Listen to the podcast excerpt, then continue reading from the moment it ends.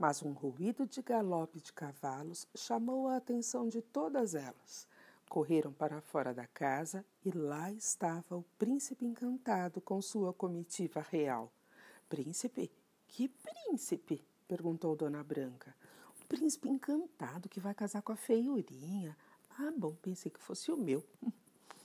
De cima do cavalo branco, o príncipe estava mais lindo ainda, agora vestido de ouro e prata, como deve vestir-se um príncipe. São as bruxas malvadas! gritou ele. Onde está a feiurinha? A menina transformada em bruxa correu para ele. Sou eu, meu amor. Essas malvadas me transformaram em bruxa. Salve-me! No mesmo instante, Belezinha caiu de joelhos. Não acredite nela, meu querido. Feiurinha sou eu. Eu é que fui enfeitiçada. Malvada correu e agarrou as rédeas do cavalo branco. Não, sou eu a feiurinha. Não acredite em mentiras. Case-se comigo. Daí foi a vez da bruxa ruim. Todas elas mentem, meu príncipe. Eu sou feiurinha, feiurinha. Eu, eu. Você tem, você tem que casar comigo. Feiurinha sou eu, gritou pior ainda. Sou eu. Fui enfeitiçada para enganá-lo. Case-se comigo. Você prometeu. Hum, bem parecido com a minha história, lembrou Dona Rosa Flor. Amor à torta também boca. Ai, continue, Jerusa, por favor. O príncipe desembainhou sua espada de prata. Estava colérico, disposto a tudo. Suas ruindades. O que fizeram com minha amada? Só uma de vocês está falando a verdade. Todas as outras mentem. Quando eu descobrir quem são, juro que vou cortar a cabeça de todas com esta espada. Isso mesmo, concordou pior ainda case-se comigo e mate as outras. Não, comigo, berrou Belezinha. Morte às outras. É comigo que ele vai casar, esgoelou-se malvada.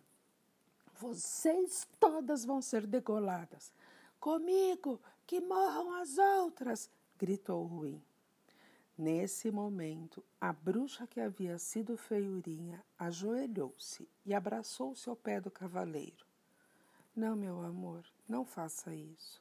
Elas são malvadas, mas me criaram desde pequenininha. Me maltrataram, me fizeram trabalhar demais, mas eu não quero mal a elas. Pelo amor, meu príncipe, pelo meu amor, poupe a vida delas. O príncipe sorriu. Desceu do cavalo e abraçou a bruxinha. Meu amor, só você pode ser feiurinha. Só uma menina maravilhosa como você poderia ser tão generosa. Minha feiurinha. O que essas malvadas fizeram com você? Elas me fizeram vestir esta pele de urso. É um feitiço que me transformou em bruxa. Só pode ser desatado por uma certa espada de prata. Então, que essa espada de prata seja a minha espada decidiu o príncipe, cortando a pele de urso com um golpe certeiro de sua espada. Um trovão estourou nos céus. Brum! E no lugar da bruxa repelente, a linda imagem de feiurinha voltou a encantar os olhos do príncipe. O trovão foi seguido por um relâmpago que soltou quatro raios sobre as quatro bruxas. e meio a uma nuvem amarela e ao cheiro de enxofre e gases de cadáveres, as quatro bruxas malvadas transformaram-se em quatro cogumelos venenosos. Feiurinha foi levada para o reino encantado do príncipe e encontrou seus verdadeiros pais, que já estavam velhinhos, mas não tinham perdido a esperança de reencontrar a filha.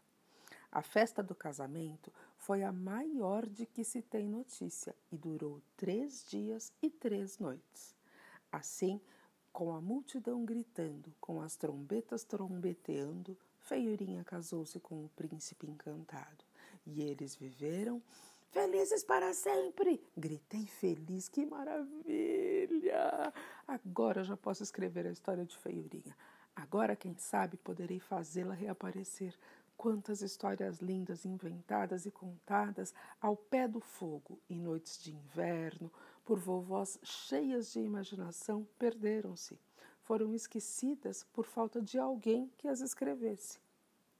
E mesmo escritas por alguém que não as lia, por falta de alguém que as lesse.